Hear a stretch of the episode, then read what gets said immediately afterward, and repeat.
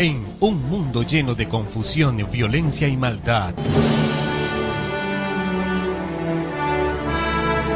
Hoy sí puedes tener luz en la oscuridad. Aún sí hay esperanza. Por eso te invitamos a escuchar la antorcha profética, donde recibirás la única y verdadera profecía ante este tiempo final. Entérate de lo que realmente debes hacer para salir victorioso sobre Babilonia, la bestia, su imagen y su marca. La antorcha profética. Porque en este tiempo de oscuridad somos bendecidos al poseer la palabra profética más segura, la antorcha que alumbra el lugar oscuro hasta que el día esclarezca y el lucero de la mañana salga en nuestros corazones. La antorcha profética conducido por John García. Hola, hola, muy buenos días, mis queridos amigos y hermanos de nuestro canal La Antorcha Profética, aquí en audio, en anchor.fm, también en Spotify, en TuneIn Radio y en todas las plataformas que estamos allí colocando estos podcasts, en Evox principalmente. Hoy es martes 16 de abril de 2019 y estamos muy contentos porque el Señor nos sigue bendiciendo, nos sigue guiando. Y hoy continuamos con nuestro estudio de los devocionales de 1888. Sí, Señor, hoy nos toca estudiar este tema tan importante como es la justificación por la fe. Sin embargo, vamos a comenzar con una oración y el Señor que nos ayude y nos bendiga. Gracias, Padre, por la oportunidad que nos das de estudiar tu palabra. Bendícenos en este día, en esta hora. Guíanos, ilumínanos tanto a nosotros como a los que escuchan. Te lo pedimos en el nombre de Jesús. Amén. Muy bien. Eh, lo que hemos estado estudiando, haciendo un recuento de nuestro estudio, hemos estado analizando lo que tiene que ver con el libro de Gálatas y lo que Gálatas presenta acerca del Evangelio. Hoy nos corresponde continuar y específicamente con el versículo 17, 18 y 19. Y estudiaremos algunas cosas interesantes de, este, de estos capítulos, ¿correcto? Vamos a comenzar con la lectura. Gálatas capítulo 2, versículo 17.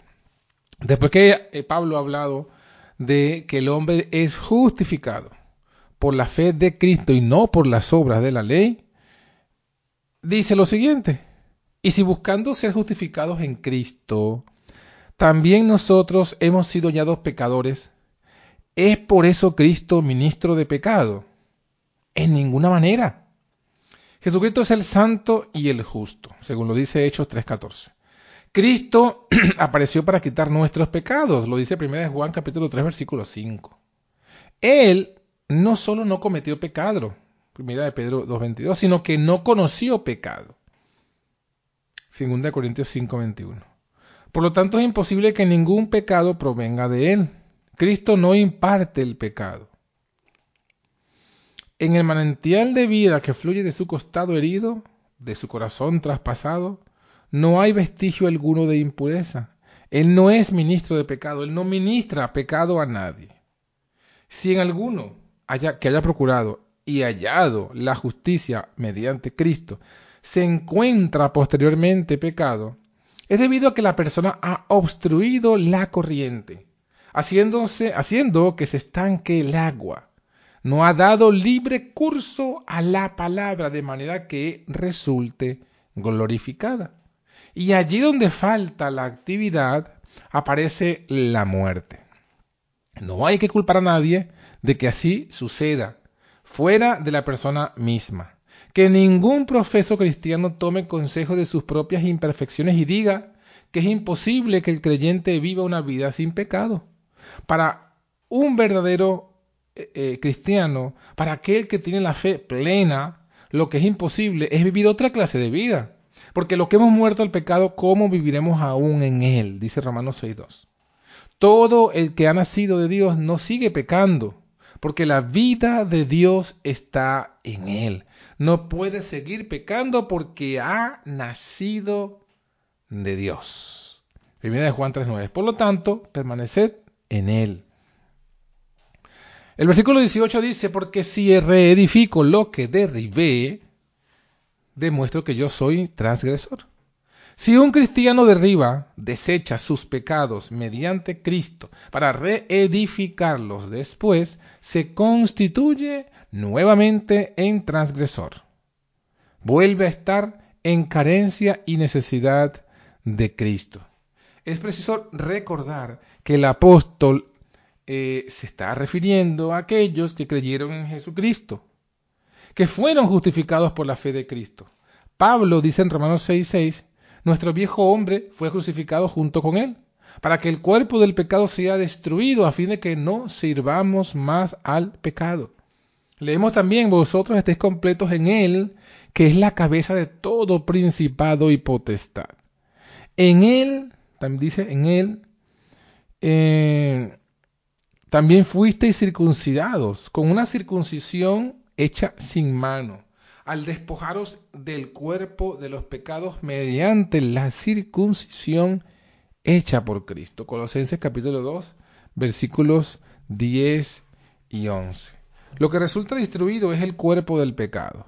Y es solamente la presencia personal de la vida de Cristo la que lo destruye lo hace con el fin de liberarnos de su poder y de impedir que tengamos que servirle de nuevo. Queda destruido para todos, ya que Cristo abolió en su propia carne la enemistad, la mente carnal. No la suya, pues nunca la tuvo, sino la nuestra.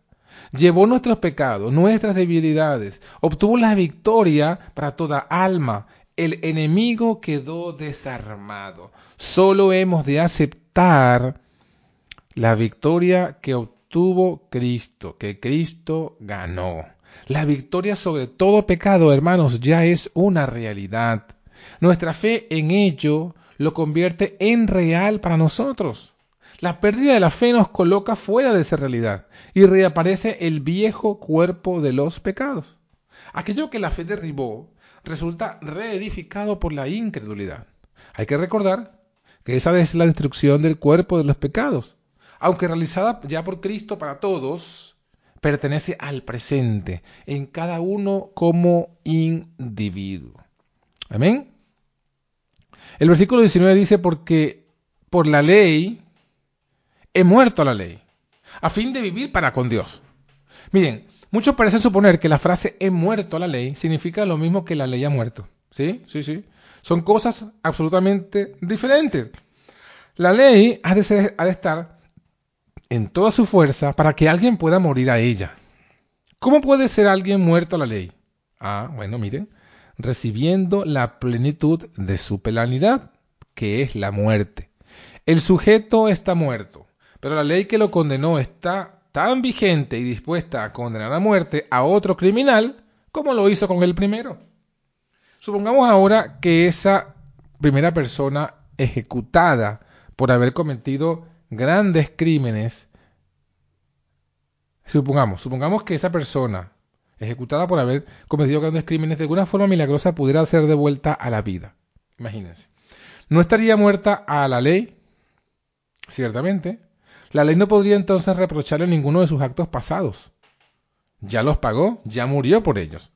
Ahora bien, si volviera a cometer crímenes, la, la ley volvería a ejecutarlo, aunque fuese como otra persona resucitó de la muerte que me impuso la ley en razón de mi pecado, y ahora ando en novedad de vida. Estoy vivo a Dios, como se pudo decir de Saúl en los primeros días. El Espíritu de Dios me ha mudado en otro hombre. Tal es la experiencia del cristiano como lo demuestra, como, como demuestra lo que sigue. Dice el, el capítulo 2 de Gálatas, el versículo 20, dice lo siguiente. Con Cristo estoy juntamente crucificado. Y ya no vivo yo, sino que vive Cristo en mí. Y lo que ahora vivo en la carne, lo vivo en la fe del Hijo de Dios, el cual me amó y se entregó a sí mismo por mí. Miren, a menos que seamos crucificados con Él, su muerte y su resurrección no nos aprovechan nada. Si la cruz de Cristo permanece alejada y fuera de nosotros, aunque solo sea por un momento o por el espesor de un cabello para nosotros, viene a ser como si no hubiese estado crucificado. Quien quiera ver a Cristo crucificado no debe mirar hacia atrás y hacia adelante, sino hacia arriba, ya que los brazos de la cruz que fue levantada en el Calvario alcanza desde el paraíso perdido hasta el paraíso restaurado y abarcan todo el mundo de pecado. La crucifixión de Cristo no es algo circunscrito a un solo día. Cristo es el Cordero que fue muerto desde la creación del mundo, lo dice Apocalipsis 13:8. Las angustias del Calvario no cesarán mientras que haya un solo pecado o pecador. Ahora mismo está Cristo llevando los pecados de todo el mundo, ya que todas las cosas subsisten en él. Y cuando finalmente sea obligado a enviar al, lago de fuego a los malvados impenitentes, la angustia que sufra no será que sufran no será mayor de la que sufrió en la cruz el Cristo que rechazaron. Cristo llevó nuestros pecados en su cuerpo sobre el madero fue hecho maldición por nosotros al colgar del madero. En la cruz no solamente llevó las enfermedades y el pecado de la humanidad, sino que también llevó la maldición de la tierra. Las espinas son un estigma de la maldición. Y Cristo llevó la corona de espinas. Cristo, Cristo crucificado lleva todo el peso de la maldición. Allá donde veamos un ser humano hundido en la miseria, llevando las cicatrices del pecado, hemos de ver, hemos de ver allí también al Cristo de Dios crucificado por él. Cristo en la cruz lo lleva todo, incluyendo los pecados de ese ser humano. Debido a su incredulidad puede que sienta el peso gravoso de su carga, pero si él cree, puede ser librado de ella. Cristo lleva sobre la cruz los pecados de todo el mundo. Por lo tanto, allá donde veamos pecado, podemos estar seguros de que está la cruz de Cristo. El pecado, mis hermanos, es algo, es un asunto personal. Está donde? En nuestro corazón. De dentro del corazón de los hombres salen los malos pensamientos. Adulterios, fornicaciones, homicidios, hurtos, avaricias, maldades, engaños, vicios, envidia, chisme, soberbia, insensatez. Todas estas maldades de dentro salen y contaminan al hombre. Lo dice Mateo 3, 7, 21 23. Engañoso es el corazón más que todas las cosas y perverso. ¿Quién lo conocerá? Nos lo dice Jeremías 17:9. El pecado está por naturaleza en cada fibra de nuestro ser. Si somos nacidos en Él, en el pecado somos nacidos, somos nacidos en Él. Y nuestra vida es pecado. De manera que no es posible extirpar de nosotros el pecado sin arrancarnos también la vida en ello.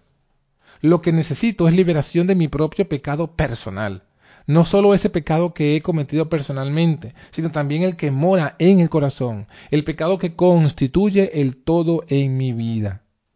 Soy yo quien comete el pecado, lo cometo en mí mismo y no puedo separarlo de mí. Debo ponerlo sobre el Señor. Sí, así es, pero ¿cómo? ¿Puedo juntarlo en mis manos y echarlo de mí de forma que sea Él quien lo lleve?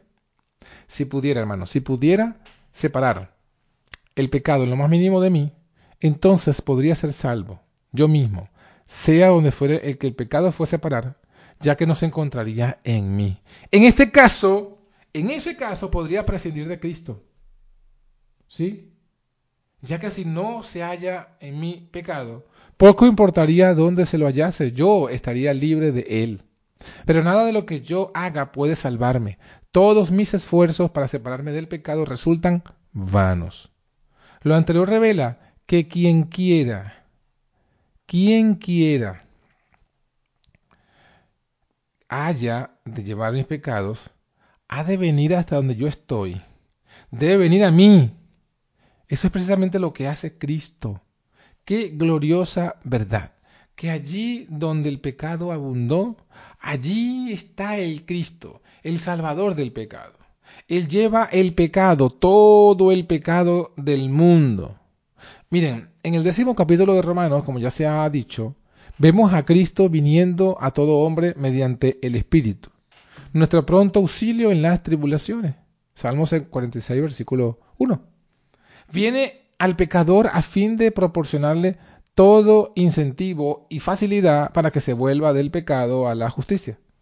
Él es el camino, él es la verdad y Él es la vida. No hay otra vida aparte de la suya. Pero aunque Cristo eh, viene a todo hombre, no todo hombre manifiesta su justicia, pues algunos suprimen la verdad con su injusticia. Romanos 1, 18. El inspirado anhelo de Pablo es que podamos ser fortalecidos en el hombre interior por su espíritu. Que habite Cristo por la fe en vuestros corazones para que salgáis llenos, llenos de toda la plenitud de Dios. Mirando al pecador podemos ver al Cristo crucificado, ya que allí donde haya pecado y maldición está Cristo llevándolo. Todo cuanto hace falta es que el pecador sea crucificado con Cristo, que permita que la muerte de Cristo sea su propia muerte, a fin de que la vida de Jesús pueda manifestarse en su carne mortal. La fe en el eterno poder y divinidad de Dios que se echan de ver en toda la creación pondrá esa verdad al alcance de todos. La semilla sembrada no germina si no muere antes. 1 Corintios 15, 36. Si el grano de trigo no cae en tierra y muere, queda solo. Pero al morir, lleva mucho fruto. Juan 12, 24. Así, quien es crucificado con Cristo comienza a vivir de nuevo como un nuevo hombre. Ya no vivo yo, sino que Cristo vive en mí. Ahora bien, Cristo fue crucificado hace unos dos mil años. ¿No es así? ¿Cómo pudo entonces llevar sobre sí mis pecados personales? Y también, ¿cómo puedo estar yo ahora crucificado juntamente con Él? Puede que Cristo es la vida. Puede que no seamos capaces de comprenderlo, pero eso no altera la velocidad del hecho. Cuando recordemos que Cristo es la vida, porque la vida que estaba con el Padre se manifestó, podemos comprender más de ello. En él estaba la vida, y esa vida era la luz de los hombres. Aquel verbo era la luz verdadera, que alumbra a todo hombre que viene a este mundo. La carne y la sangre, es decir, lo que los ojos ven, no puede revelar a Cristo, el Hijo del Dios viviente, porque como está escrito, cosas que ojo no vio, cosas que oído no oyó, son y cosas que no han subido en el corazón humano son las que Dios ha preparado para, que, para aquellos que le aman. Pero Dios nos las reveló a nosotros por el Espíritu, porque el Espíritu todo lo escudriña, aún lo profundo de Dios. Ningún hombre, no importa lo familiarizado que estuviera con el carpintero de Nazaret, podía reconocerlo como al Señor, si no es por el Espíritu Santo mediante el Espíritu, su propia presencia personal, puede venir a todo hombre sobre la tierra, así como llenar el cielo, algo que Jesús en la carne no podía hacer. Por lo tanto, convenía que Él se fuese y enviase al consolador. Repito, mediante el Espíritu, su propia presencia personal puede venir a todo hombre sobre la tierra, así como llenar el cielo, algo que Jesús en la carne no podía hacer. Por lo tanto, convenía que Él se fuese y enviase al Consolador.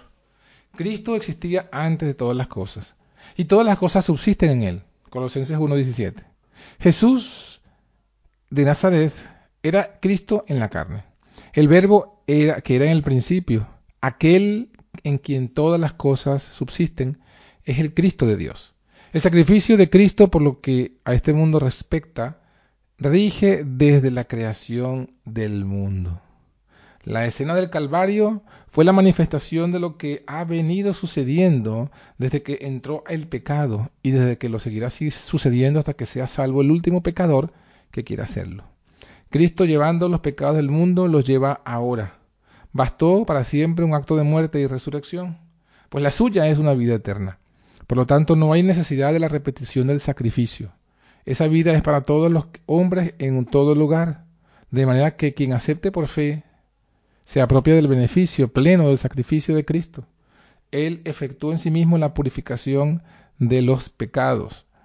Quien rechaza la vida de Cristo pierde el beneficio de su sacrificio. Cristo vivió por el Padre, dice Juan 6:57. Su fe en la palabra de Dios le encomendó llegar, llegó su fe en la palabra que Dios le encomendó llegó hasta el punto de permitirle manifestar de forma repetida y enfática que tras su muerte resucitaría al tercer día. Murió en esa fe diciendo, Padre, en tus manos encomiendo mi espíritu. La fe que le dio la victoria sobre la muerte le dio también completa victoria sobre el pecado. es la misma que ejerce cuando mora en nosotros por la fe, pues Jesucristo es el mismo ayer, hoy y por los siglos. No somos nosotros los que vivimos, sino Cristo vive en nosotros y mediante su propia fe nos libra del poder de Satanás. ¿Qué debemos hacer? Permitirle que more en nosotros de la forma en que Él ha señalado. Haya en vosotros el mismo sentir que hubo en Cristo Jesús, que me amó y se entregó a sí mismo por mí. Qué expresión tan personal. Soy el objeto de su amor. Toda persona en el mundo puede decir me amó y se entregó a sí mismo por mí. Pablo murió, pero sus palabras siguen vivas. Eran ciertas al aplicarlas a sí mismo, pero no más que al aplicarlas a cualquier otro ser humano. Son las palabras que el Espíritu pone en nuestros labios si consentimos en recibirlas. La plenitud del don de Cristo es para cada mí individual. Cristo no está dividido, pero cada alma goza de la plenitud del don, tanto como si no existiese otra persona en el mundo. Toda persona recibe la totalidad de la luz que brilla. El hecho de que haya millones de personas que reciben la luz del sol no disminuye en nada la que a mí me ilumina. Obtengo el pleno beneficio de ella, no recibiría más si fuese la única persona que existiera en todo el mundo. Así Cristo se dio a sí mismo por mí, tanto como si hubiese sido el único pecador que poblar alguna vez la tierra. Y lo mismo es cierto para todo pecador. Cuando siembras un grano de trigo y obtienes muchos más granos como el primero, cada uno de ellos conteniendo la misma vida y tanta de ella como la que tenía la semilla original. Así sucede con Cristo, la auténtica simiente. Al morir por nosotros, a fin de que viniésemos también a ser, la verdadera simiente, nos otorga a cada uno la totalidad de su vida. Gracias a Dios por ese don inefable. Y el versículo 21 del capítulo 2 concluye diciendo, no desecho la gracia de Dios, pues si por la ley fuese la justicia, entonces por demás, por demás murió Cristo. Si pudiésemos salvarnos a nosotros mismos, entonces Cristo murió en vano. Pero eso es imposible y Cristo ciertamente no murió en vano. Por lo tanto, solo en Él hay salvación. Es capaz de salvar a todos los que por Él se llegan a Dios. Si nadie, fuese salvo, habría muerto en vano. Pero ese no es el caso. La promesa es segura. Verá linaje, vivirá por largos días y la voluntad de Jehová será en su mano prosperada. Del trabajo de su alma verá y será saciado. Todo el que quiera puede formar parte de los frutos del trabajo de su alma, puesto que Cristo no murió en vano. No recibas en vano la gracia de Dios. Segunda de Corintios 6, 1. Así que mis queridos hermanos, es hermoso estos versículos del apóstol Pablo en el capítulo 2 de Gálatas que nos muestran eh, que no hay, no hay eh, compatibilidad entre el cristianismo y el judaísmo. Que Cristo eh, nos dio esa vida. Y la vida es la vida eh, nueva. La vida es una vida no antigua. La vida es vivir con Cristo y que Cristo viva en mí y manifieste su vida en mí. Ese es el Evangelio y no un montón de ceremonias judías ya caducas. Que el Señor te bendiga y hasta mañana.